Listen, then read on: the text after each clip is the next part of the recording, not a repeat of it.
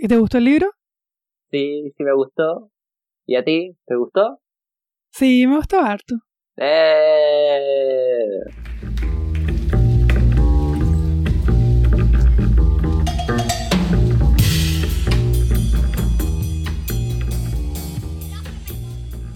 Ah, ¿cómo era que comenzaba el...? Ah, tenemos que decir de qué se trata.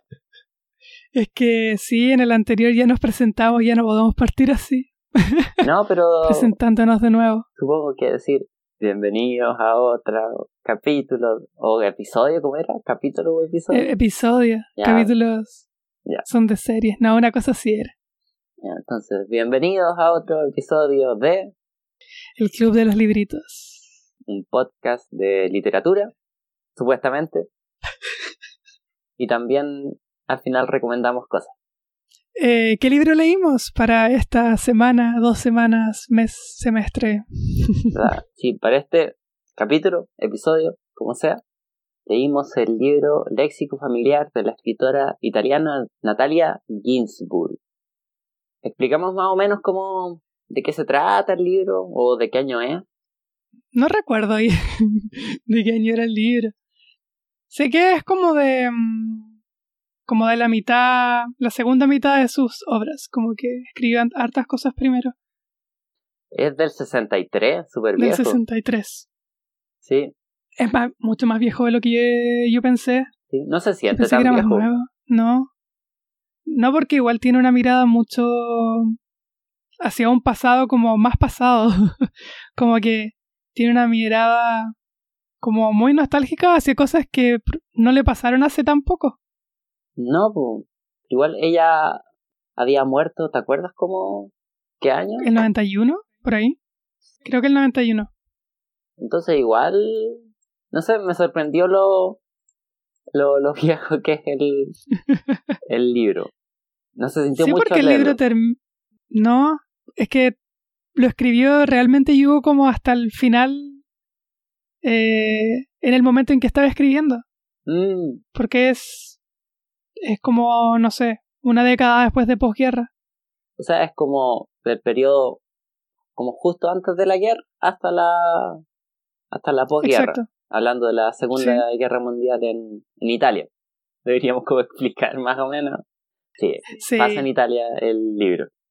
y otra vez estamos hablando de un libro que tiene que ver con la Segunda Guerra Mundial Sí, pero en verdad, o sea, lo bueno es que es bastante diferente al libro que leímos eh, la semana pasada, el mes pasado ya, que era, era Austerlitz de Sebald, o Sebald, ¿cómo era?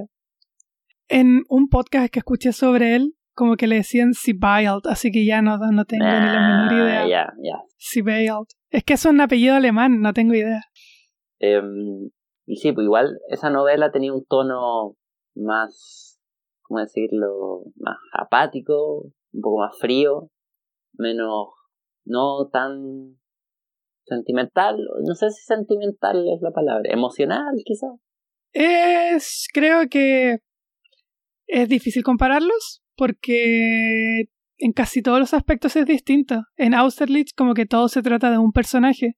Mm, Aquí hay muchísimos personajes y por pequeños que parezcan como que son muy eh, muy vivos, como que no Sí. son dinámicos de alguna forma porque cambian un montón a pesar de que sea el amigo del primo de no sé quién. Al principio la novela era de una manera y después es de otra manera y los personajes alrededor de él como que cambian su opinión respecto a esa persona.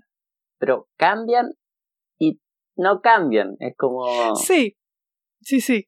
como que cambian quizás las circunstancias, cambian donde viven, cambian lo que lo, y donde trabajan, pero siguen siendo las mismas personas, siguen pensando como en el núcleo, o sea, de su personalidad sigue siendo lo mismo.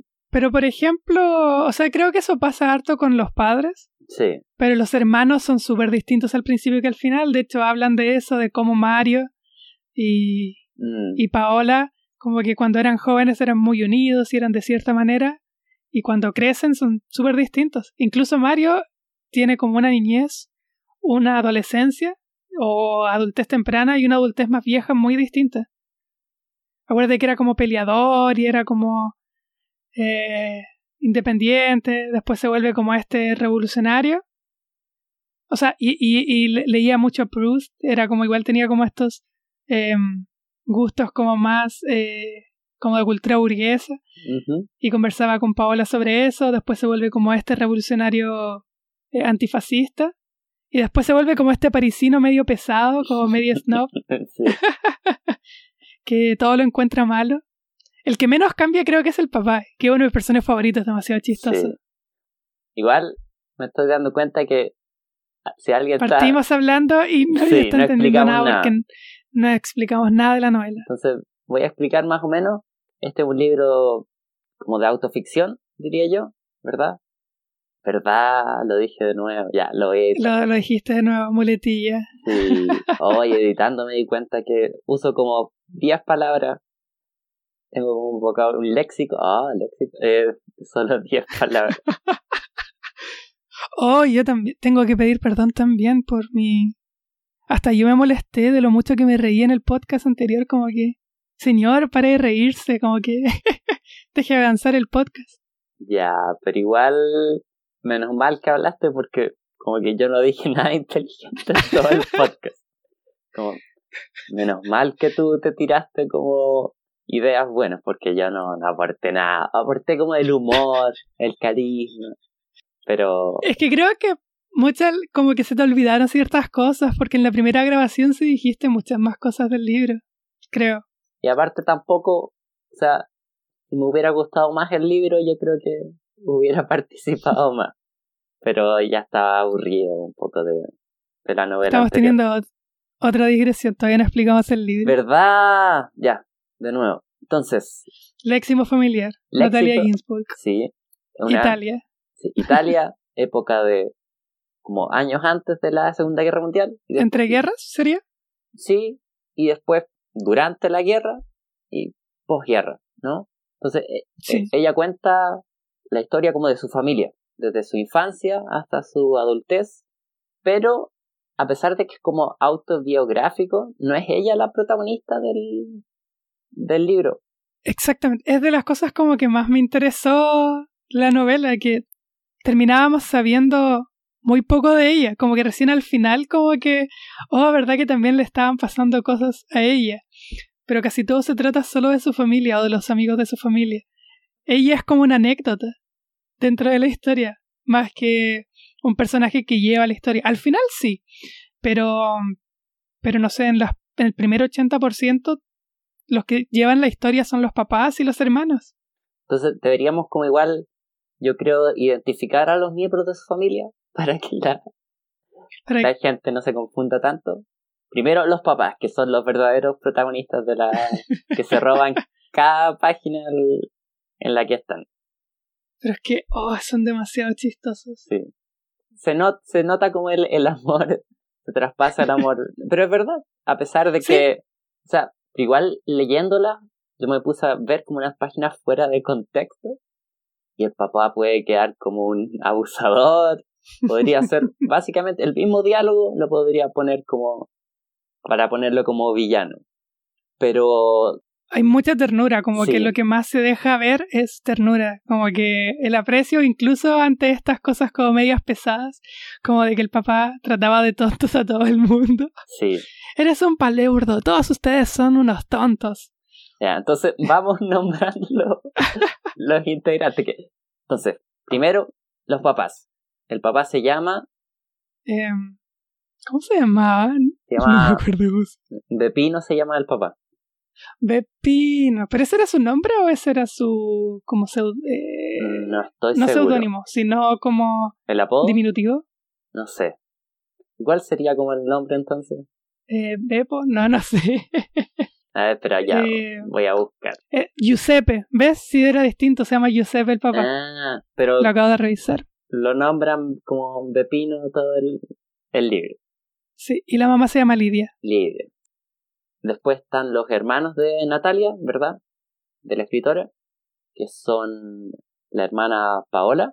Sí. Y si no me equivoco, tiene tres hermanos. Sí. Mario, Alberto y Gino. Gino, sí. Y obviamente también entran los amigos, no solo de los hijos, sino de los papás. Y van entrando y saliendo personajes. Pero el foco son los papás y en segundo grado los hermanos. Entonces yo creo que vamos describiendo uno por uno. Comencemos con el papá, ya que sí, es comencemos con el papá. Es demasiado chistoso. Sí. Es un profesor universitario eh, de ciencias naturales. Sí, como bioquímico, una, una cosa así. Eh, trabaja, viven en Turín ellos, en la, sí. en Italia, y digamos que tiene como pequeños problemas de control de ira. Dejémoslo. Pero no llegan a ser como ataques de furia, solamente es como amurrado, como que. como que es como enojón por cosas tontas, pero es que repite una y otra vez. Como que les dice a todos, ustedes gastan mucho dinero. Eh, todos ustedes no entienden lo divertido que es ir a la montaña, solo yo entiendo cómo ir a la montaña. Y es fanático de, de la montaña, de esquiar. Es un personaje en ese sentido como súper... Yo lo encontré interesante porque tiene como ideas fuertes, pero con cosas que normalmente uno no pensaría como que una necesariamente lleva a la otra.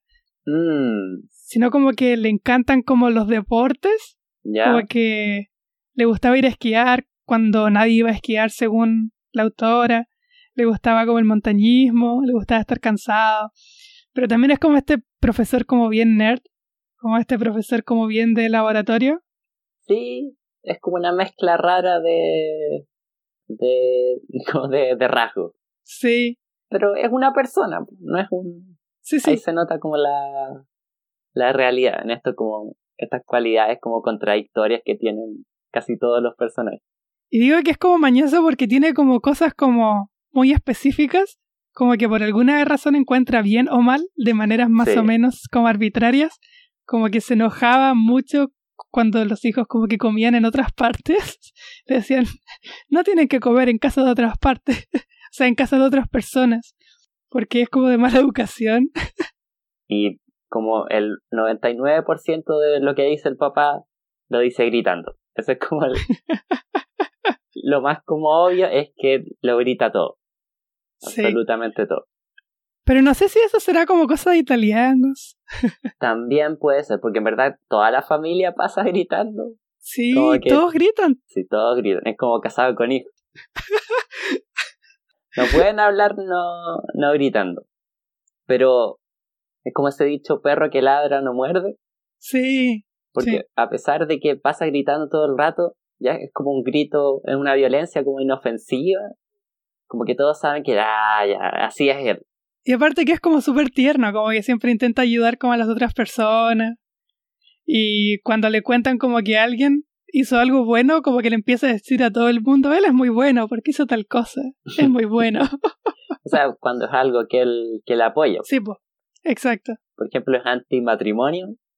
Por, por alguna razón ¿Verdad? No quiere que nadie se case nunca.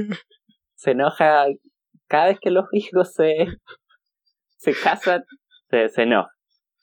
Igual, ah, deberíamos explicar también que es una familia judía. Ahora me acabo de dar cuenta Ah. que, que es importante. Parte importante. Sí. Durante la Segunda Guerra Mundial era como un detalle importante si ser judío o no. Pero son como, eh, son judíos, pero como parte judíos igual. ¿Sí? O sea, creo que el papá es más judío, pero creo que la mamá era como protestante o era parte protestante. Ah, sí, porque el apellido del papá es Levi, ¿verdad? No, no, ni siquiera protestante, era católica. Mm, Así que creo que eran como mitad y mitad. Y creo que el papá también, porque en una parte como que dice, o, o no me acuerdo si era la mamá, pero uno de los dos dice como, las personas que mejor me caen son las que son mitad judía y mitad como católicos. Son las mejores personas. Y como que el escritor pone exactamente como era él o ella, como que... Pero la novela, más que, ¿cómo decirlo? Hay caleta de énfasis en el vocabulario que usan los, como de la familia, la- esas frases como típicas que tiene cada uno, que las repiten una y otra y otra y otra vez a lo largo de la novela. De hecho, sí, como que, bueno, por eso probablemente se llama léxico familiar. Hay una cita que después vamos a pegar en el episodio, eh, No, donde explica justamente eso, de que son como este lenguaje propio que se va construyendo que solo es entendido por los miembros del grupo, como que una persona extranjera a ese grupo no lo podría entender tan bien, pero que para ellos tiene como una significancia especial por alguna razón y que son como cosas muy eh, muy X, como que no son como cosas importantes. Hay un personaje que dice, oh, mi Alemania no es lo mismo ahora. Y después todos los personajes empiezan a decir de la misma manera que este personaje lo decía, oh, mi Alemania no es lo mismo ahora, refiriéndose a cosas nada que ver, como que son palabras nuevas o frases nuevas que entran como a su propio vocabulario y que tienen una significancia especial, pero solo para ellos. Es como parte de su propio diccionario, como que igual es como un poco diccionario el libro en ese sentido, como que compila todas mm. estas cosas que tenían un significado especial para ellos eh, a través como de esta historia que está dentro de la macrohistoria, que es como la Segunda Guerra Mundial, pero que para ellos significaba cosas en su mundo pequeño particular. Sí. O sea, como que te invita a ser parte casi de, de la familia, no sé. Sí, sí, sí. Es como acogedora la novela, por así decirlo.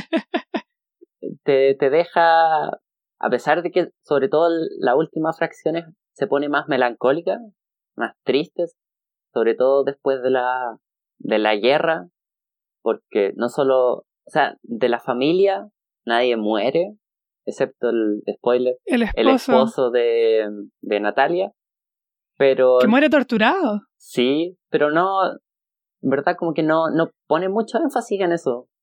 No, de hecho, eh, habla eh, de que muere, de que se lo llevan y nunca más lo ve, y después sigue la novela, y después vuelve a hablar de que de sus pequeñas cosas y de cómo lo recordaba, y después no vuelve a hablar nada de él, y al final habla de que se volvió a casar, y termina la novela. sí, sobre todo con los datos de su propia vida, em, como que... No sabemos nada del nuevo esposo, básicamente, nada. No. Y del primero sabemos poquito, solo que era como muy ñoño y tierno igual valiente, porque era como parte de la resistencia de sus panfletos como antifascistas. Mm, sí, eh, porque él, Leone Ginsburg, ¿verdad? Era el, el, el primer esposo de, de Natalia. Y lo divertido es que parte como lo presentan por primera vez como amigo del hermano. Después sabemos que lo, lo, toman preso y se casan. Sí, de Mario. y después, de repente se casan. No, ni siquiera explican que empezaron una relación, como que todos los... Cero. Sí, como que las cosas que son de su propia vida, como que las cuentan nomás. Cero detalle, porque no son el, como el foco del, del libro. El foco es los papás, los hermanos. Solo hemos hablado del papá. Sí, ya hablemos de la mamá, que también es, también es un, un gran personaje, es muy chistosa, es muy chistosa. Es como en algún sentido como lo opuesto al papá. Sí. Porque ella es como, tiene como este espíritu como entusiasta que siempre intenta alegrar las cosas. Sí. Eh, y como que no puede estar triste, como que pasan cosas tristes y está triste como una semana y después ya no importa, pero todo estará mejor después de que, no sé, Alemania como que ocupa Italia es como, oh, sí, qué triste. Pero sigamos con la vida feliz. o sea, su principal cualidad es como demasiado alegre o demasiado optimista. Pero no diría que es tonta tampoco. No, no, en ningún sentido, no. De hecho, como que, igual como que tiene opiniones como... Eh, o sea, de la misma manera que el papá. Eh, como que tiene sus propias como opiniones que repite una y otra vez, eh, que son como mañosas, que supongo que en ese sentido como que juega bien al realismo de los personajes, todos debemos tener como esas opiniones que no son muy fundamentadas en como en la realidad, como en un debate interno pensado, sino como que son mañosidades, que es como, no, este personaje no me gusta porque tiene cara de nada. antes, antes eran mejores, no sé. Sí, como que cosas que deciden que creer y se acabó. Da lo mismo lo que digan los hechos, esto es lo que creo hasta el día que me muera. Eh, siempre se pasa peleando con las nanas. Eh, la mamá. ¿Verdad? Con Natalina. Natalina, que es la nana, que me encantó eso de que se equivoca con los géneros todo el rato. Ese detalle es tan bueno de que a la mujer les dice él, a los hombres les dice ella. No, y la parte ya cuando se acaba la guerra, se está acabando la guerra, en que le dice, soy una esclava, soy una esclava, y, se, y le empieza a decir, Luis XI, no me acuerdo, el rey de Francia, le dice como, adiós, Luis XI. Sí. Y como que le respondía, adiós, Marat, como que igual era chistoso. Sí. Es súper juvenil, la madre. Sí, la mamá. Como que nunca, como que envejece, en verdad. De hecho, como que Paola, la hija, como que envejece más rápido que la madre. Sí. Es como envejece de cuerpo, pero no de, de espíritu. La mamá. Sí. Siempre activa, siempre haciéndose vestido. Como que. Pero se hace los mismos vestidos. Y después no los usa y se los regala a la Natalina. o dice que los vestidos solo le quedan bien con tal persona. Y después los, no les gusta y se los manda a otra persona para que los arregle. Y los encuentra Es como malos. Teresilla Sí, y alguien más. Que es una la modista, creo que se llama. Sí. Era un modista y Teresilla creo que era una criada también. Y que la invitaba a la casa para copuchar, en verdad. es como es. Y el papá se enojaba por eso. Era como, ya estás tú conversando con Teresilla y Natalina. Todo el día están aquí conversando. Papá tiene unas palabras, bueno, palurdos, a todos. Cualquier- Quiero, oh, me encanta esa palabra, quiero puro usarla. Palurdo. Eso también era muy interesante. Que mm, explicaba como qué es lo que significaba cada palabra para el personaje. Por ejemplo, palurdo, que en verdad significa torpe, no significa solo torpe, sino significa un tipo de persona, un tipo de comportamiento eh, específico para el papá. Como que el- lo que él llama palurdo es algo específico Sí, eh, como para sí mismo, como que no es solo una persona torpe, es por ejemplo una persona que se para a comer eh, en medio del camino, es como un palurdo. palurdo, palurdez. ¿Cuál otra más? Ah, Eh, mira, esta era la cita que encuentro que es muy buena y que como que simplifica todo esto que hemos estado hablando de las palabras. ah, dale.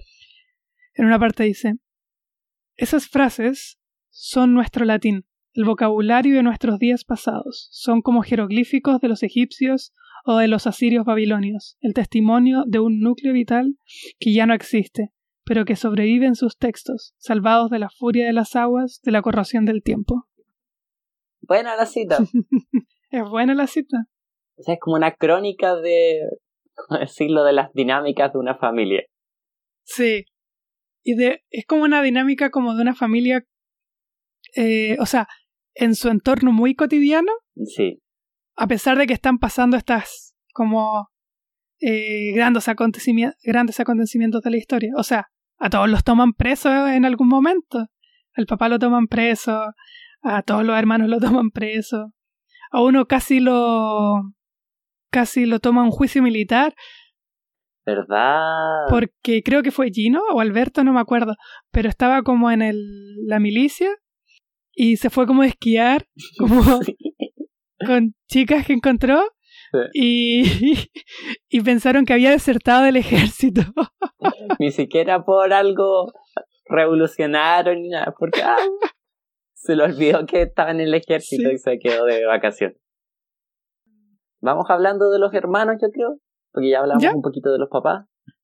Ya, partamos con Paola. que Igual los hermanos, porque Natalia es la que más vive con los papás, entonces los hermanos Sí. van a medida que se van casando, se van yendo, y como que entran y salen de la novela Sí, y como que más, que más que ver su desarrollo, como que los vemos de una forma y años y después después aparecen. llegan distintos. Sí.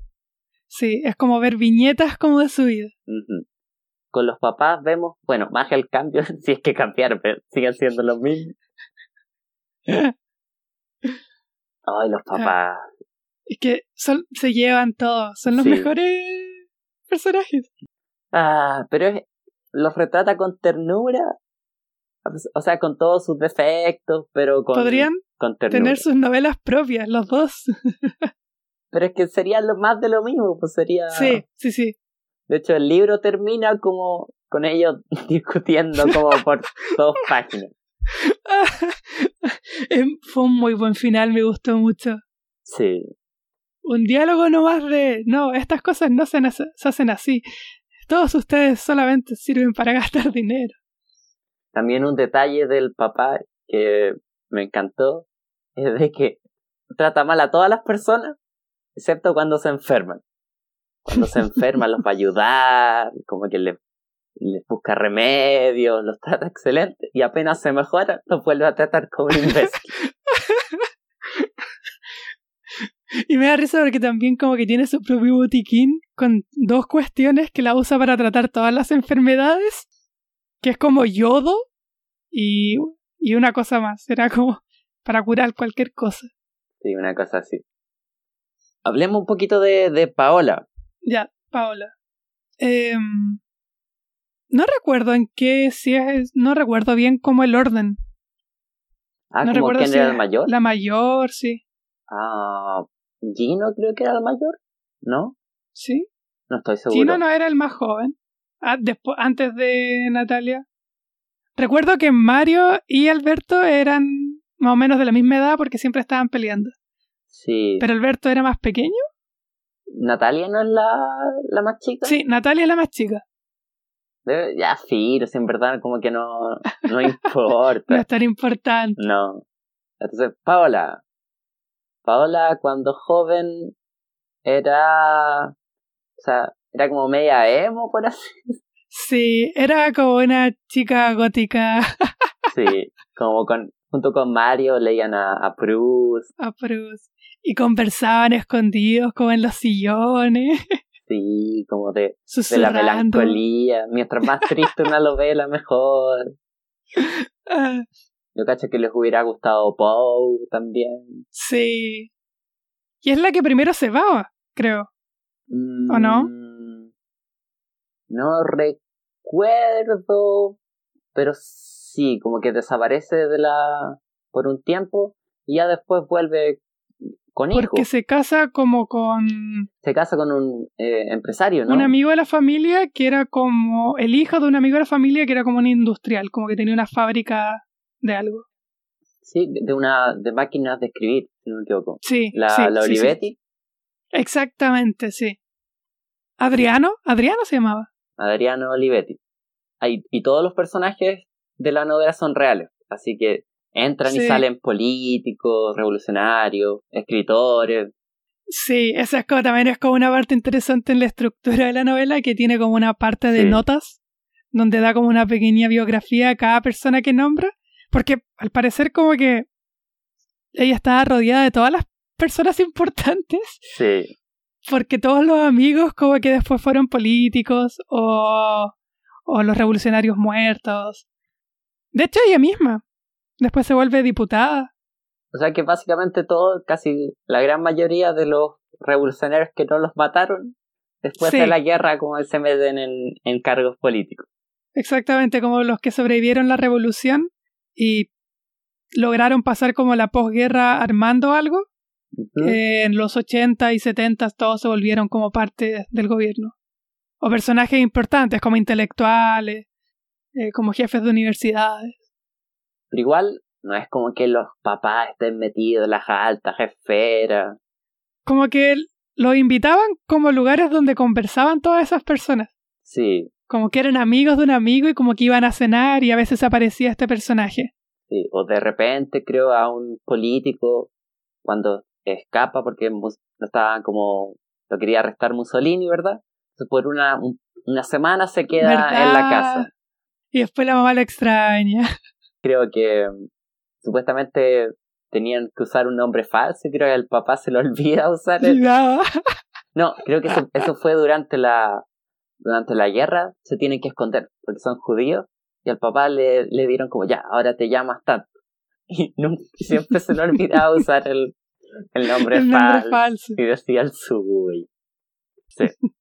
También escritores, porque no, ya me estoy adelantando mucho. Que trabajan en una editorial. Sí, y entran... Y conocen como a todos los escritores importantes de Italia del momento. O sea, no sé si todos, pero algunos. Sí. Eh, Pavese supongo que sería el más importante. Más conocido. Que termina suicidándose. Spoiler. Sí. Y tampoco le... O sea, no es que no le dé importancia cuando ocurre eso en la novela, pero lo... Es como bien sucinto, como que lo explicó como en una página muy bien, como... Sí. De hecho, como que le da una vuelta como poética igual interesante, que es como este personaje tan interesado como por la organización de la vida, como que planificó su muerte de tal manera que estuviera más o menos seguro de qué cosas iban a ir pasando cuando muriera. No es que él imaginara la vida más allá de él, sino que él quería que la vida no lo pillara como en desprovisto una vez que muriera. Odiaba la sorpresa, le gustaba que todo fuera según, como según su plan, por así decirlo. Y se asegura ser conocido matándose. Una cosa así. Aparte que bueno, y también habla como de que él estaba temeroso de que iba a venir una guerra nuevamente. También. O sea, la incertidumbre era lo que lo, lo que lo atemorizaba. Y igual es como irónico porque la puerta es como la mayor incertidumbre de todas. pero para él era peor la incertidumbre de la vida que, que la incertidumbre de la, de la muerte.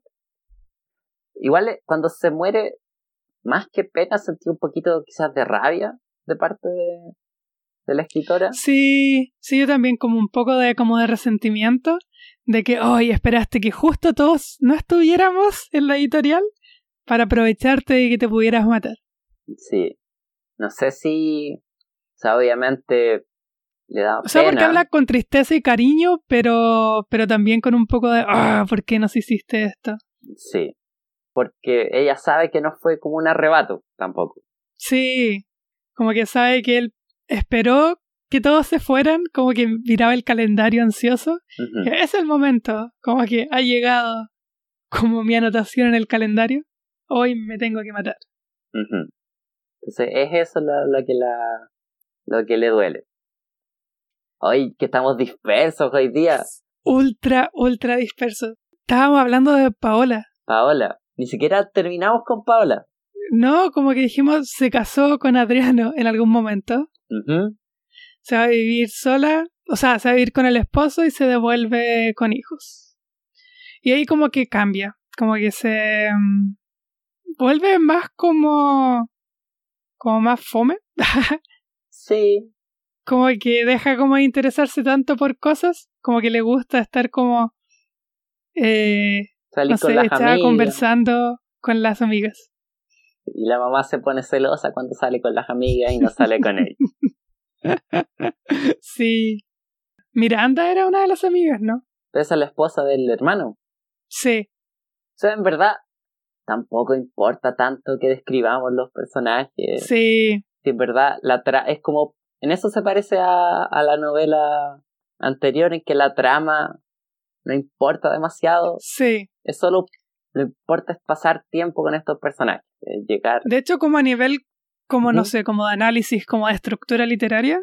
Esa es como es la parte en que uno podría decir, oh, sí, en verdad esto parece mucho más autoficción o autobiografía que una novela, porque siento yo al menos que no sigue como el arco como dramático. Como que nos vemos como todo apuntando un clímax y que después como que se resuelve. Sino que es como un recuento de anécdotas pero entrelazadas de una manera que tampoco parecen eh, pura dispersión. No es como que empieza a contar una cosa y después la otra y no se entienda nada. Sino que uno sí va siguiendo como cómo va avanzando toda una familia a través como de estos pequeños datos. O sea, uno no se pierde para nada. No, no, no. No es confusa para nada. Pero no es una narrativa como clásica, compacta, como con, con introducción, ¿verdad? Desarrollo, clímax, no. O sea, es lo que les pasa en orden cronológico a una familia y cómo lidian con la incertidumbre, ¿verdad? del fascismo y todo Pero igual sí es muy ficción. En ningún caso es como un libro de no ficción o un libro como con no intenciones literarias. Ah, no. Porque el estilo está como muy cuidado para producir ciertos efectos. O sea, por ejemplo, el final, como que el final como que está hecho para ser un final. Ah, como que tiene una intención literaria. O cuando, o la cita que leí, como que eso es literatura, eso no es como un recuento de la historia.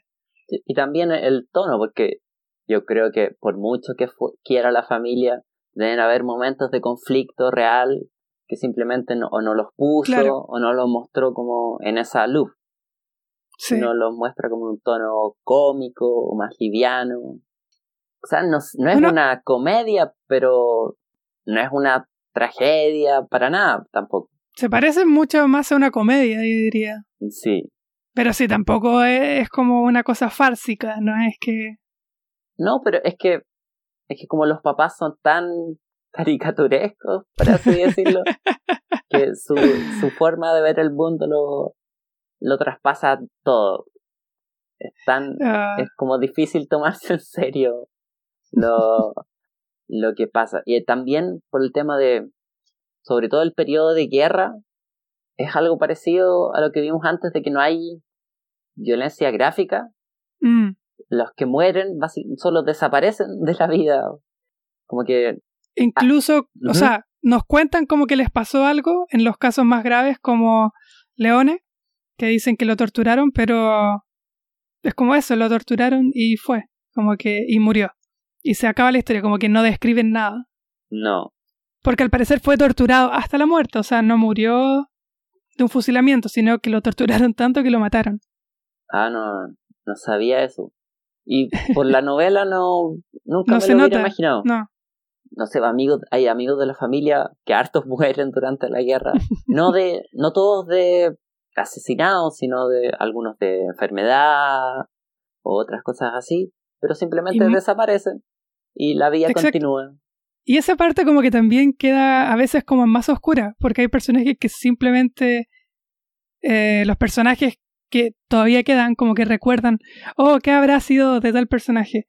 Y nunca sabe nunca, y tampoco nosotros como lectores, como que quizás qué habrá sido de esos otros personajes que desaparecieron. Como que se disuelven como en la nada. sí. Y ahí la novela se pone un poco melancólica, triste. Sí, sí. Hay, algunas páginas, recuerdo que hay una página donde la voz de la escritora se hace más visible, que es cuando cuenta que después de la guerra se ponen a escribir todos como poemas y todo, como todos los escritores, porque ella trabaja en una editorial, gran parte de la, de la novela, y cuenta que hay como un auge así después de la guerra, como de, de ánimo, que imagino que va a ser algo parecido cuando termine la cuarentena acá. Que toda la gente va, ah, vamos a salir, como todo es posible, está como un optimismo. Y poco a poco se van dando cuenta que la realidad no es así y se empieza como poquito a poquito a, a, morir ese, ese optimismo. Que yo lo encuentro, esa es como la sección para mí más como triste del libro. De hecho, eh, en ese momento como que como reflexión como en literatura de literatura eh, llega a ser como eh, importante cuando habla de que estos poetas que salieron que salen después de la de la época del fascismo italiano. Al principio como que llenos de inspiración, como que escriben mucho, pero que al pasar el tiempo empiezan a dudar de la autenticidad de sus palabras y que van a tener que empezar a reconstruir el lenguaje poco a poco porque el lenguaje anterior como que ya no va a valer para este tiempo nuevo. Sí, pero también no sé si hay como una esperanza de que se vaya a encontrar un nuevo lenguaje. No, no, no, no, no, no, sigue siendo melancólico, es más como una reflexión que, Sí, más como darse cuenta de que, oh, no hay como palabras para, eh. para describir lo que pasó. No es como, no va a haber una revolución del lenguaje. Exacto. También lo que, o sea, siento que igual es una novela como interesante para leer en estos tiempos en que la rutina es como lo único que tenemos. Sí, sí. Y esta novela se trata de la rutina, y de hacer lo mismo una y decir lo mismo, de tener las mismas conversaciones una y otra vez. Y lo interesante es que no se aburren, como que el único momento en, que se aburren es como al final, ya, al final de la historia, spoiler, como que le dicen, ah, ¿cuántas veces más, más contado esa historia? O no empieces de nuevo con esta historia. Sí, así termina. Haciendo como un recuento. eh, como englobando como toda la novela. O sea, lo que me gusta es de que, porque yo creo que ahora tenemos como asociamos la palabra rutina como algo malo, Mm, como que estamos atrapados en ella, pero lo que me gusta es que al menos la sensación que me dio es de que Las cosas importantes estaban ahí. sí, o sea, no, no sé si las cosas importantes, pero como que el presente es lo único que tenemos, las cosas Sí. chicas son lo único que en verdad tenemos y como llama como enfocarse en lo que tenemos al alcance de la mano. Una cosa así. No sé, a mí me, me, me gustó bastante ese, ese enfoque. Muy de acuerdo, sí. De hecho, también diría que, que es como una, un buen ejercicio leerlo como en este momento. como quizás para la gente que, ah, que vive sola no, pero Si los va si es que están como lejos de su familia, lo, puede que les dé pena. pero sí como que las interacciones más centrales como que construyen la novela, como que lo que importa es que qué dijo tal personaje o qué opinión tiene tal personaje de aquello que se dijo. Y eso como que Sí. vamos viendo página a página. O sea, no es como la típica quizás imagen de la familia feliz, como todos reunidos a la mesa y todos riéndonos. Pero es la son las dinámicas. De hecho, en un momento igual como que se pone medio oscuro, nunca tan oscuro, pero si es como, oh, parece que Mario con Paola ya no se llevan nada, ni siquiera se miran a la cara, y como que tienen un momento como de reencuentro y después como que vuelven a, a- ser como extraños y no tanto como hermanos. ¿No? Si los hermanos se Y- van distanciando. Y los papás que también como que eh, pelan a sus hijos un montón. Sí, pero con, con em, cariño, creo. Cada vez que van como a casa de Mario, dicen, no, a este Mario no le gusta nada, solamente puede hablar con Cafi, que es un amigo, o con Charo Monte, y no le gusta nada y se cree francés. ¿Y cómo, cómo es que consiguió la ciudadanía eh, francesa y rechazó la italiana? ¿Qué se cree? Sí. Eh, ay, algo iba a decir. Que de como al final, el más como que encontré que terminó como con la vida más piola fue Alberto, el que era médico, Sí, porque se dedicaba como a pasarlo bien y sí. como que hacía como una vida muy normal. Todos los otros como que terminaban con historias extrañas. Igual me da risa porque él era el hermano como más zorrón. No sé cómo- Sí, Pero no era tonto, sino era solo como no, alegre, vividor. Y de repente como, ah, voy a ser doctor. Y el papá como, ah, ¿qué voy a ser doctor? y le fue súper bien. Lo chistoso es que el papá sigue pensando que es mal doctor. Cada vez como que la mamá dice, eh, oh, debería llamar a Alberto para que venga a ayudar o diagnosticar. Y le dice, ¿qué va a saber Alberto? ¿Qué va a ser médico él? Si solo es doctor, ¿qué vas a saber de, de enfermedades?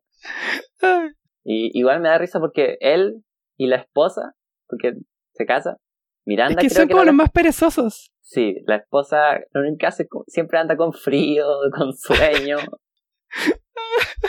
Igual me da risa de que siento que son los que más terminan pareciéndose como al papá y a la mamá. Sí, Como que sí, termina sí, armando sí. la misma dinámica. Creo que por eso son los que mejor me cayeron, porque son como los que más se terminaron pareciendo. No había hecho esa comparación hasta ahora. En verdad, todos los hijos terminan como sacando algunos rasgos de, Sí. de los papás. En la forma de hablar al menos. Porque ese es como la el enfoque del, del libro, es como la personalidad se va como retratando en el en la forma de hablar. Como que la familia solo habla, no sé, yo creo que casi todas las, las oraciones del libro están entre signos de exclamación. Todos gritan. Todos gritando. Igual sería bacán saber italiano para poder leerlo en italiano, porque hay Sí. partes que deben tener como algo más interesante estilísticamente que lo que deja como traslucir la traducción. Mm. Sí. De hecho, hay partes como que hablan en un dialecto específico y que para nosotros es como... "Ah", como, Sí. Bueno, pero que para ellos debe tener como algún significado.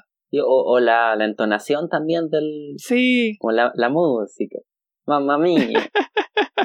es que habían como No sé si en tu edición decía igual, pero en algunas partes me las ponía como en italiano y tenía como que ir atrás Ah, sí, el Eh, mío era igual. para ver, ah, ya, o sea, para ver eh, qué es lo que decía en español y que supone que era así porque estaba escrito en un italiano distinto. Pero que nosotros es como, igual los traductores podrían haber hecho algo ahí. Ah, No me sirvieron de mucho esas notas. eh, no, Es como, ah, esto estaba en italiano. Ok, sí, es una novela italiana. Gracias por recordármelo. De, hecho, Ah. porque esas notas fueron del, de la traductora, no sí, de, que era como, de la autora. Ah, O sea, no, no, no, fueron de, sí, de la traductora que era como esto está como en dialecto toscano, no sé, estoy inventando, no sé cuáles son Mm. los dialectos de, Ita- de Italia, pero este está como, no sé, en veneciano, en florencio, no sé. pero siento que no aportaron mucho No, esas notas. O quizás podrían haberlo hecho como a pie de página en vez de al final del libro. y como ir y volver, ir y volver. por, el- por último poner como qué es, lo, qué es lo que significa, onda, está hablando en más guaso, lo que sería como para nosotros, ¿Mm? que es lo que a mí me terminó dando la impresión. Puede que sí. También ahora estoy recordando que les gustaban harto como la poesía, recitaban harto poesía en la familia. Sí, todos los niños dijeron algo- escribieron algún poema cuando chicos. Sí, al principio, en la época de infancia hay harto poema, harta canción. A la mamá le gustaban las canciones, pasaba cantando todo el rato y papá, ya cállese. Y Alberto que decía una cosa como súper extraña, una canción, algo del calo, que Ah, cala, que calo, que cala, que calo. Y como le repetía una y otra vez. yo creo que también en italiano significa más que en Eh, tiene, español. eh, significa algo. Y que el papá se enojaba. Sí. Y a eso no le pusieron traducción, pero a la otra cosa que daba lo mismo, pum, nota a pie de página. No, ni siquiera nota al final del libro. de la página. O sea, del libro. ¿Qué más podemos decir? Eh, oh, ah, pensando en eso de las poesías, como que retomando otra vez de que sabemos muy poco de, de Natalia en el libro. Es interesante que cuando yo me metí como, no sé, a la Wikipedia, ¿Ya? como para saber qué cosas ha escrito, y ha escrito un montón de cosas. Onda, no sé, un, mira, 4, 5, 6, 7, 8, 9, 10, 11 novelas, un montón de obras de teatro y un montón de ensayos. Y nada de eso sale en la novela. Como que en ningún momento No. nos cuentan como que les fue bien, que les fue mal, cuánto, cuándo lo escribió, porque sabemos que trabaja en la editorial, Sí. pero no nos cuenta cómo estoy trabajando para tal obra o para esta otra. O sea, hay un esfuerzo como súper obvio de ella de removerse de la, de la historia. Mira, por lo menos seis novelas escribió antes de escribir este libro. Mm, pero igual creo que este es como el más famoso de ella. Sí, era este y había uno más cuando investigué sobre ella, que era algo de las voces, el anterior, las voces de la tarde, Ah, una cosa así se llama. Yo ya había leído algo de ella. Había leído un libro de ensayo. Que no me acuerdo. ¿Verdad? ¿Qué leíste tú? Creo que se llamaba, no sé si eran las tareas de casa o las tareas del hogar. Que era ahí ella hablando como mini ensayo, básicamente de, de su vida. Ya. Como de cuando se cambia de casa, cosas así, y de repente le mete algo de literatura. Recuerdo algo sobre el aborto, como a favor del aborto, que me gustó caleta. Pero eran como, más que ensayos, eran pequeñas como viñetas de, de Ah, su vida cotidiana y de los hijos y todo eso. Pero ahí en- enfocado en ella. Entonces quizás, o sea, no conozco mucho su obra, quizás siempre hablaba de ella y dijo, ya, esta vez, ya mucho yo, esta vez como que cedo el escenario a, a mi familia. De hecho, quizás podríamos hacer el ejercicio en un futuro de leer como una novela más novela de ella. Podría ser, Porque ah, Ah. cuando estaba, escuché otro podcast donde hablaban de ella que en verdad estaba bien fome. no como este. no como este, que está bien bueno. eh, donde decían que era interesante leer esta novela y esa otra que acabo de nombrar, ¿Ya? la de las voces de la tarde, porque las dos se tratan de la historia de una familia. Pero una es su familia y la otra es como una familia imaginaria, es toda una novela. Mm. Igual yo creo que el tono debe ser bastante distinto. Sí, entonces me gustaría saber eso, porque me gustó mucho su estilo, como que eh, encontré como que llegó a un, eh, un punto como de armonía como entre lo juguetón y cómico y no sé, lo filosófico o como lo más serio, como que es muy interesante, me gustó como esa armonía. Sí. De que hace como reflexiones, pero en ningún momento te parece que estás leyendo un ensayo. Como que realmente hace como meta reflexiones, o sea, como que cuenta, no sé, una anécdota y después una reflexión sobre esa anécdota. Pero en ningún momento es como que entra este autor y te dice esto significa tal cosa. Sino que es como como que puso su pequeño comentario interesante. Sí. No sé, lo, hace súper sutil esas como esos pequeños comentarios. Los tira así pum. Como, como que no quiere la, la cosa. exactamente. Como yo lo que me imaginé, de la manera en que me lo imaginé, fue como cuando a veces eh, los ensayos, como no sé, una compilación de ensayos, tiene como notas del compilador, como que hace su propia reflexión, pero está como al margen. Y eso es como que es ah. interesante. No sé, por ejemplo, no como Harold Bloom con sus antologías, que eh. tira sus comentarios sobre el que está antologizando. Ya. O sea, como que es una una excusa para decir lo que tú pensáis por sobre los pensamientos de otra persona, una cosa así. No me gusta. No, no tan así como una excusa, porque no es como que lo otro como que solo te sirva como plataforma, mm. sino como que vas tirando ahí como de a poquito tus como tus propias reflexiones. Ah, ya. Como iluminando de a poquito, pero sin que parezca una cosa así como pedagógica.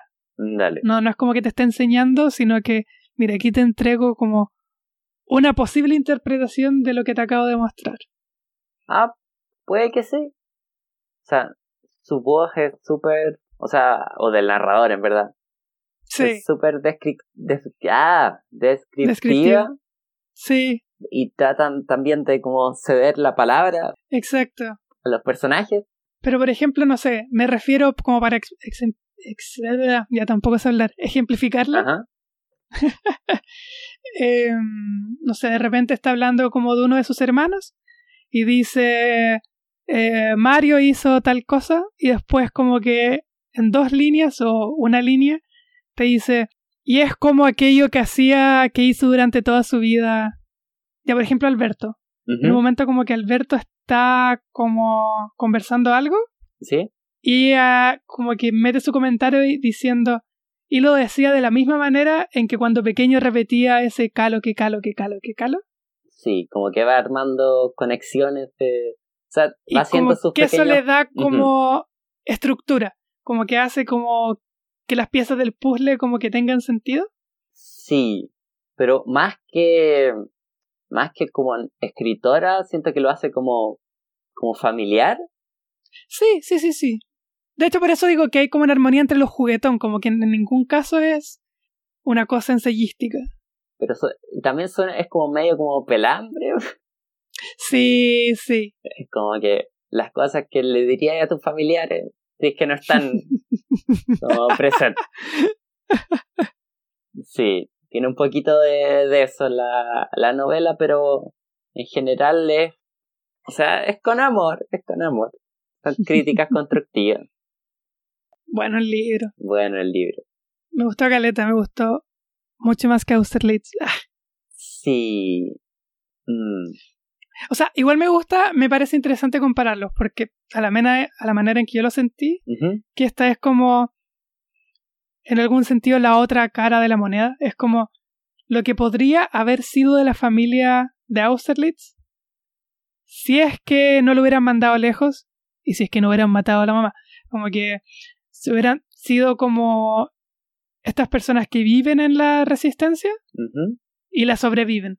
Como que y podría tener como estas propias dinámicas familiares que él carece. Como que todo este diccionario él lo pierde porque su familia o él nunca se sintió realmente conectado con su familia, que es lo que él podría haber tenido cuando hablaba con su familia galesa, con el pastor calvinista y su mamá que siempre como que se estaba muriendo.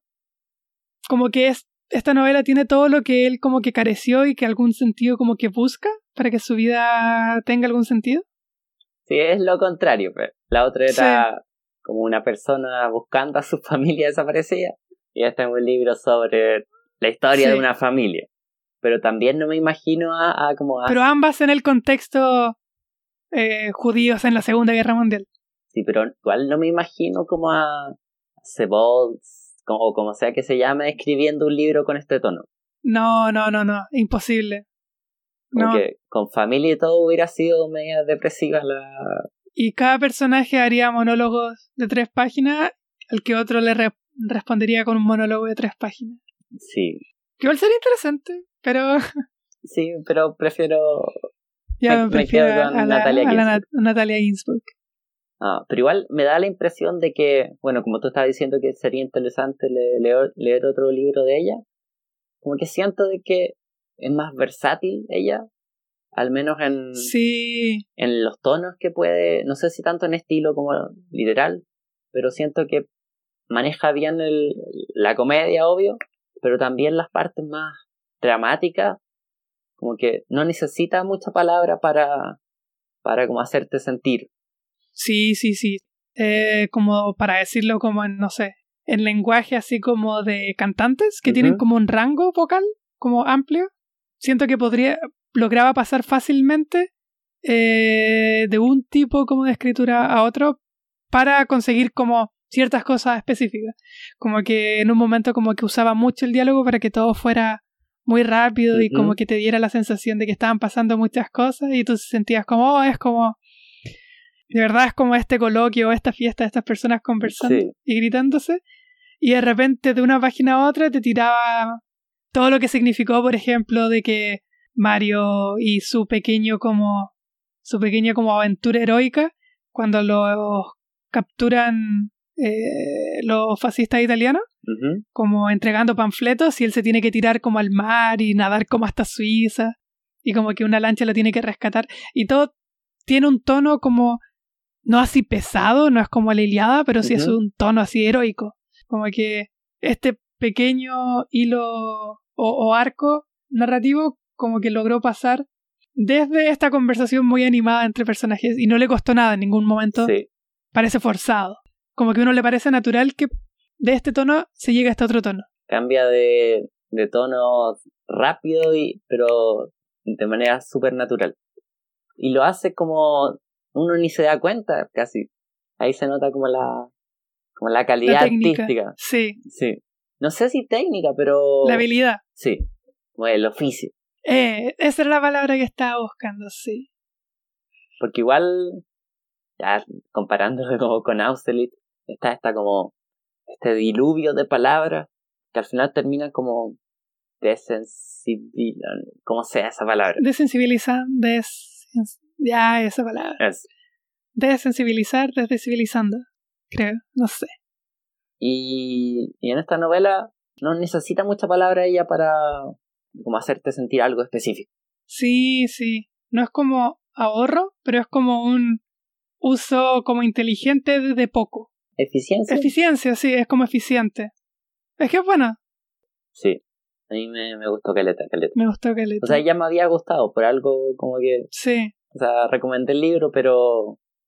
Pero me fue una grata sorpresa. me encantó harto el, el libro. Eso, y me enamoré de ¿Y los papás, sobre todo. son, son lo mejor. Que son muy chistosos. Ah, eso ya. Eso era lo otro que se me había ocurrido. Que cuando hablamos como este cambio de tono, como una manera más explícita para mostrar, de demostrarlo, manifestarlo, es que mm, se pone en evidencia cuando vemos. Porque bueno, es una novela larga. Entonces, en pocas páginas, pasar de estos niños a estas personas que se están quedando calvas. Y que en ningún momento nos pensamos que pasó demasiado rápido. Como que. Sí, pasó como en el tiempo adecuado que pasara que estos niños ahora se estén quedando calvos. Sí, como que igual siento que en la infancia el porcentaje de la novela que se pasa como eh, o se enfoca en esa época es bastante y de Sí. repente cuando empieza la guerra como que se acelera el ritmo y años pasan en pocas Mucho páginas más rápido, sí. y como que envejecen de, de una o sea o se De siente hecho- de esa manera Lo nombran explícitamente en un momento cuando dice que cada cosa que pasaba en la guerra le traía como nuevas arrugas a la madre. Sí. O también que, o sea, recuerdo una parte de, sobre todo después de la guerra, que todos se encuentran como con hijos y como que pasaron de, Sí. de infancia a adultez y no hubo como tiempo de adolescencia. Sí. Como que... De hecho, ¿Mm? pone como excusa eso en un momento en que también hablan de que no son tan buenos padres. Sí. De hecho, lo nombra como haciendo referencia como a su amiga, Lola, sí. Eh, Lola. que pasó como de ser como esta revolución partisana, eh, que estuvo como en la cárcel, a ser como una mamá y como que eh, no tuvo como el tiempo necesario para aprender cómo criar un hijo, como que eh, no tuvo como esa experien- eh, experiencia de aprendizaje probablemente de sus propios padres para que pasara aquello. Y por eso como que no eran tan buenos papás y estaban siempre peleando. Sí, y los hijos son como súper asquerosos también. Sí, Súper malcriados. Y también me da risa porque a veces también describe a los amigos de la misma forma que describe a los papás, que repiten lo mismo siempre. que sí. O sea, como que todos tenemos estos patrones de los que nunca salimos, Como cuando decimos en verdad. en verdad, básicamente. Como que, Es como que como que en verdad, básicamente, a pesar de que uno cree, en verdad, que, que uno cambia, como que en verdad al final uno como que no, básicamente no cambia. O sea, igual ¿Mm? me da mucha risa. eh, no sé si cuando lo escribió quizás con qué amigos seguía teniendo como relación o cuáles estaban vivos, pero habrían partes que me daban mucha risa porque yo pensaba, si el amigo lo leyera, como que se enojaría.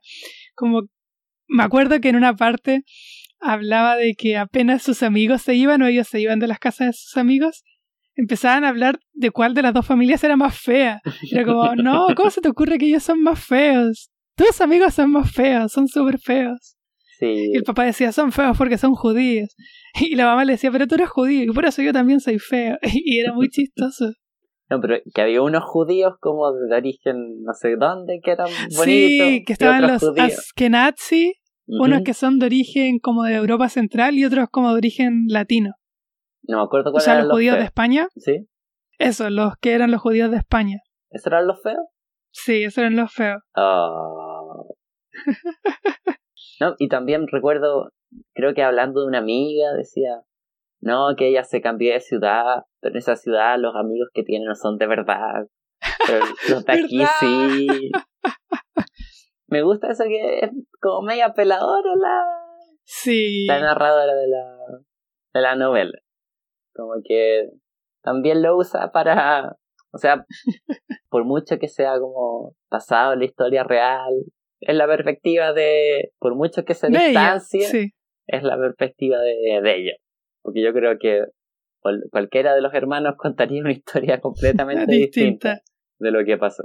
Bueno, y también una de las cosas que me gustó como que encontré que como siempre te presentaba como a unas ciertas personas y te decían, la gente tenía esta opinión y después te explicaba por qué esa opinión era incorrecta. Eh, una de las partes que me acuerdo es que dice, yo tenía unas amigas en el colegio y como que mis papás le decían las amigas góticas, pero en verdad solo les decían góticas por tal y tal razón y en verdad no tiene ninguna relación con que sean góticas. Y su opinión estaba súper mala y el nombre estaba súper mal puesto, pero Sí, quedaron como las niñas góticas. Y como que hace su pequeño comentario de... como que reescribe la historia un poquito. O sea, no, no la Sí, reescribe, pero le pone como notas a pie de página. Sí. Mira, les decían así, pero en verdad no tenía ningún sentido que les dijeran así por tal y tal razón. Pero aparte también los papás como que se daba para eso. Sí, Eran súper llevados, eso, eran llevadas a su idea. Lleva, sí, sí. Esa es una buena manera de escribirlo. Pero todos los personajes, La mayoría, casi todos, sí. sí, la gran mayoría. Eso. Eso, buena novela. buena novela. Estoy contento. Sí, te deja, te deja un buen, un buen sabor de, de boca. Sí. Ah, Te deja el corazón como calentito. ¿Recomendarías la novela? Supongo que sí. Sí. la recomendaría. Yo te la recomendaría a todo, todo espectador, por favor, todo el mundo léala. Es muy buena, es Sí. muy fácil de leer, es muy entretenida, se lee muy rápido, Sí, Es accesible, no es muy larga. no, es divertida, es tierna. No, Eh, en verdad es como esas novelas universales. Sí, sí.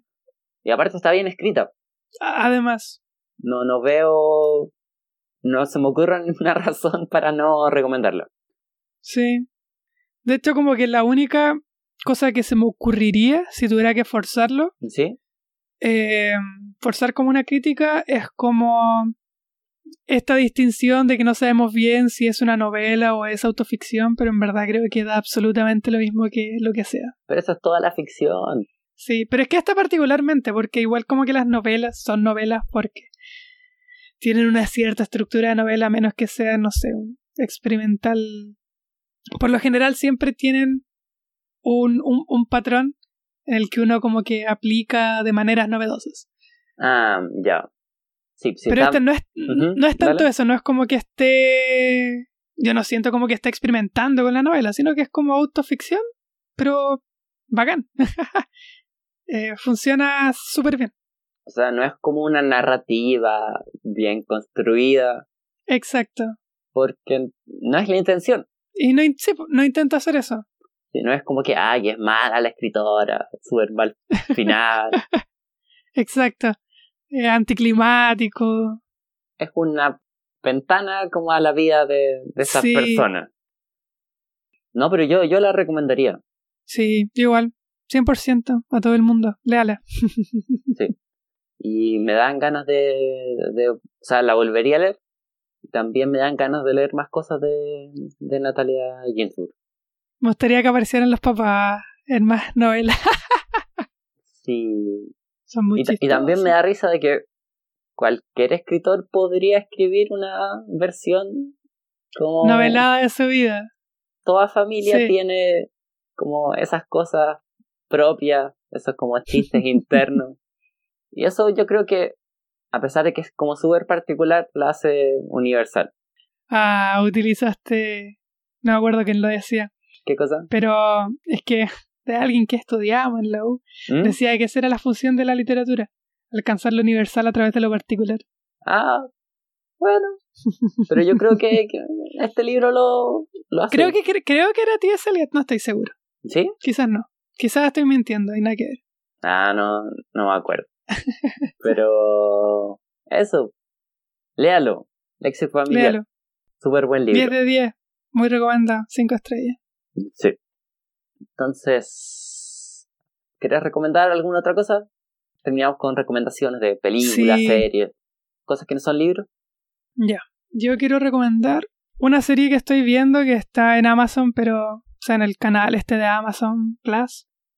Lo tenía. eh, que también se- la pueden encontrar, sí. Es que te daban tres meses gratis. Te como Ah. tres meses gratis. ¿Cómo se llama? Eh, the Man in the High Castle. ¿Ya? No sé cuál es la traducción. El hombre del castillo, creo. ¿De qué se trata? Y se trata de. eh, es como una versión distópica del término de la Segunda Guerra Mundial. Hay un patrón acá. Ya, el próximo libro no va a ser de No Segunda tiene que Guerra ver Mundial. con. Sí, les Creo. prometemos, no tiene que ver con guerra. O sea, no sé. Yo lo elegí, pero creo que no se trata de eso. Capaz que sea también de Segunda Guerra Y Mundial. ahora digámoslo después. Ya. Eh, para mantener a la, a la audiencia atenta hasta el final. Ya, nos- Em. ya las perdimos. sí, ya fue. Sí, como que tratamos de hablar una cosa, decíamos una oración y nos damos como una vuelta de 10 minutos. Ah, em, The Man in the High Castle. eh, The Man in the High Castle. Es un mundo distópico eh, en el que la Segunda Guerra Mundial la ganan los alemanes y los japoneses. Y. Estados Unidos lo dividen en tres. La zona neutral, que es como tierra de nadie, es como el viejo oeste, pero ahora está como en el centro. Sí, de hecho hay como cowboys eh, raros. Hay como un tipo que le dicen el gobernador, que es un tipo que es como un recompensas En The Walking Dead no había un, como un malo que Sí, se llamaba- también. Ah, que son copiones. Son copiones. Ya una parte es como los American Pacific States, creo que es como la parte japonesa, y la otra es como American Reich, que es la parte alemana. Y se trata como un grupo de resistencia. Bueno, al principio una de las cosas como que va, que mueve la historia es como que van encontrando unas películas. ¿Ya? Eh, que cuando las ven muestran como este mundo posible que no fue, que es cuando ganan los aliados. ¿Ya? Que es como este mundo. Y que no saben de dónde vienen, ni quién las hace, ni cómo las hacen. Mm. Porque no ganaron los aliados en ese mundo. Ya, o sea, es como una realidad paralela casi. Sí, la realidad paralela de ellos es como la nuestra. Y ven como Churchill Mm. ganando, a, a los rusos invadiendo las bombas O nucleares. sea, que Hitler está vivo y todo. Sí, está vivo, tiene el pelo, está canoso, tiene Parkinson.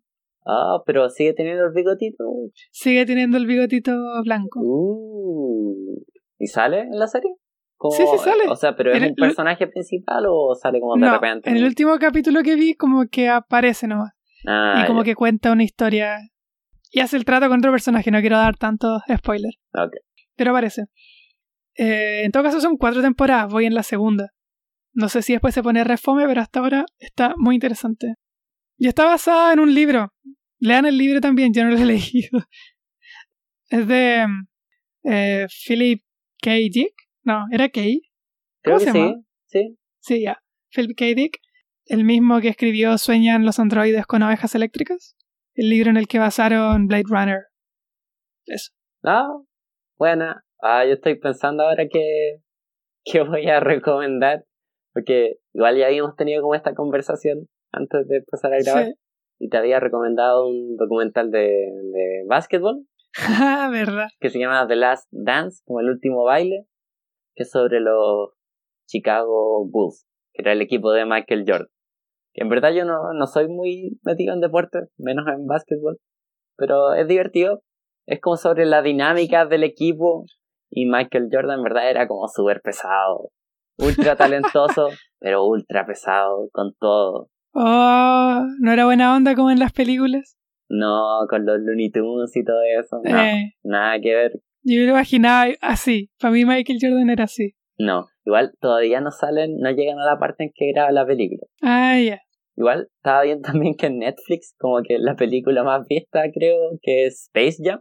¿En serio? Creo que es por el documental. Oh, igual la vería de nuevo. No creo que haya envejecido bien esa película. No, es que solo, solo tengo las memorias de que de niño me gustaba mucho esa película. Sí, Michael Jordan jugando con los Looney Tunes. No sé. Ahora no, no, ahora no es golfista. O sea, era, es que le gustaba jugar al golf. Ah, ya. De hecho, como que siempre que podía descansar, como que iba a jugar al golf. Iba súper malo, y apostaba, y perdía como miles de dólares tratando de jugar al golf. Ah, Y como es ultra competitivo, seguía jugando y seguía perdiendo. Esa es la cosa. Como la cualidad es que es como ultra competitivo, Ay. ultra obsesivo y quiere ganar a toda costa. O sea, no hasta el punto de hacer trampa, pero. O sea, es súper como unidimensional su personalidad. se enfoca en una cosa y no le importa nada más. Pero también lo que me gusta es de que tiene pequeños momentos de como que al principio es como, oh, te hace envidiar la vida de él, todo el talento y la plata que tiene. Pero después te das cuenta que está como atrapado en la fama, como que no puede ir a ninguna parte sin que se le tiren como hordas y hordas de personas. Al final de cada partido los periodistas preguntando las mismas weas y no entiendo cómo Chucha no los mandó a la, a la cresta todo el rato porque siempre las mismas, las mismas preguntas. O sea, sé que obviamente podía secarse las lágrimas con billetes y todo, pero es el otro lado, el lado oscuro de la fama y todo. Pero sigue siendo un pesado culiado Michael Jordan. Pero interesante al menos. O Sí, sí. Netflix me la estaba intentando recomendar mucho. Supongo que es porque es como lo trending. sí, creo que está súper popular. Y aparte como todo está en la, toda la gente está en la casa, como que, ¿qué más vaya a hacer? Sí. Yo creo que también por eso tuvo suerte como el documental ¿Cuál? eh, de Tiger King, que fue tan Sí. explosivo. Fue porque estábamos todos metidos y fue como, "Es- ¿qué es esto? Esto es demasiado extraño O sea, y pero muy interesante. Yo creo que le hubiera ido bien, sí o sí. Pero no tan bien. No, no hubiera sido un fenómeno. A mí me gusta esas cosas de true crime. Me gusta caleta ese Sí. género. O sea, sé que es imperfecto, pero es divertido. Y que es como prejuicioso y que a veces hace como que entendamos mal las cosas. Sí, y de como en la historia, generalmente de mujeres muertas, pero no se trata sobre ellos, sino los pobres hombres acusados de matarla, que todas las pruebas como que indican que sí la mataron, pero no, son inocentes. Hoy estaba viendo una que se trataba de eso y me quedé dormido. ¿Cuál? Eh, The Staircase. Ah, yo la vi, pero no la terminé. Me quedé dormido en el segundo capítulo. No, es muy lenta. Es que igual creo que esa fue de las... Mucho abogado conversando. Pero eso es lo... como lo interesante. pero sí, igual esa yo la vi casi entera, pero spoiler, lo meten preso. Oye, si, Ay. si- todas terminan igual. Y después empieza como a hablar de... Pero al final se la mató. Era muy obvio que la mató. O sea, lo condenaron, pero no se sabe. Ah, el- igual lo, el documental trata de como de convencerte de que él no fue. Pero ya Ah. como que me... no sé. Aparte de que creo que sí la mató, como que se volvió medio repetitivo. Ay, O sea, igual, no sé, pues de 10 capítulos vi como 9. ya. Solo no he visto el final. Sí. No, no, mentira. El día entero, pero creo que habían grabado una nueva temporada, que era como Ah, más pruebas de por qué él no fue, pero como que no me interesó. pero es que es como el chiste de, de, de Oscar Wilde, ¿Cuál? en el que dice perder a un padre es una tragedia y perder a los dos padres es como carelessness, ¿cómo se dice en español? Como despreocupación. Ah, ya. Como que no se te pueden morir las dos esposas cayéndose de la, cayéndose de la escalera. Pero se le murieron las dos. ¿Verdad? Ah, le, ¿Cómo pasó eso? le spoileaste la, la serie a la gente. Es como de las Oh, mayores perdón, revelaciones. gente. Sí. Ah. Es que en verdad a mí me la contaron así, por eso la empecé a ver. A mí me la contaron, mira, es de un tipo que se le mueren dos esposas cayéndose de la escalera. Mm. Pero igual ese es como un, un cliché de las series de como True Crime. Es como, pasó de nuevo. Eh, ¿Viste el nuevo especial de Seinfeld? No, no lo vi. ¿Es bueno? Es bueno. Pero igual stand-up no, no he visto mucho porque, no sé, siento que con esto del coronavirus como que va a envejecer mal. Ah, sí. Yo vi el que me recomendaste tú, a la ¿Cuál? Michelle Wolf. Ah, ya. Oh, la cuestión chistosa, me dio demasiada risa, es, Es muy buena. buen- Es buena, súper buena. Habían partes más chistosas que otras, pero. Ah, obvio. pero es que el principio era ridículamente chistoso. Sí, Me gustó mucho. el de las nutrias. Pero toda la construcción, como que. Y es verdad que las nutrias violan. Yo Sí, me- po, me puse a investigar. Son, son como asesinos. Yo también lo puse como en. en una página como de fact-checking. ¿Mm? Y me salía así, efectivamente, eso hacen. Y a veces las matan haciéndolo. Sí, son como violadoras, asesinas, Sí. necrófilas también. Sí. Como que a veces matan y después se violan al cadáver. No, si son. Y a veces lo hacen como en grupo, ya es ridículo. Sí, son, son cosas serias la- las nutrias. Ya, terminemos el podcast que Ya. me estoy aburriendo. Para el próximo episodio, ¿cuál es el libro que vamos a leer, Carlos? Vamos a leer Hidrasil de Jorge Baradit. Este libro lo elegiste tú. Lo elegí yo porque lo compré y quería leerlo. Y fue como, pucha, este es mi estante y no lo podía leer porque lo puse en la lista. Y, y hay que leerlo ahora. y, y en verdad lo interesante es como que mm, lo escuché en otro podcast de literatura que lo nombraron y era bueno. que Ya. es la República de las Letras, y que decían que era como cyberpunk, pero como con chamanes latinoamericanos, entonces fue como Ah, suena sí, piola. interesante. Pero es como ficción completamente o es como en Chile o cosas así. Es como una chilena en México, Mm. pero es como una historia media como, no sé si policial. Se trata como de una asesina. Ah, Mira, te voy a leer el principio como de la lo que está como el final del libro, como la reseña. ¿Ya? O sea, en la contratapa. En un mundo dominado por la tecnología, Mariana, una joven chilena drogadicta y asesina profesional, es obligada por la milicia mexicana a infiltrarse en una peligrosa organización de instituciones biológicas, entre ellas Yggdrasil, una red que administra los destinos y la energía de la civilización. ¿Suena piola? Sí, está, está interesante. Se ve bonito, mira, la tapa. Esta es la tapa. Bueno, Ah. la gente no lo va a ver, pero es una tapa interesante. Súper buena, como mostrar un, una es como tapa de en un un robot, es como, no sé, una escultura azteca, como de Quetzalcoatl, ¿Ya? pero como con brazos mecánicos, y pistolas y cosas extrañas. ¿Ya? Entonces, Hidrasil de Jorge Baradí. Jorge Baradit, que escribía novelas, po, antes de dedicarse a la divulgación de historia. Ya. Entonces, gracias por escucharnos. Si es que por alguna razón han llegado hasta, hasta este momento del podcast. Eso, gracias. Chao. Ya, chao, Chao. cuídense. que les vaya bien. Lean.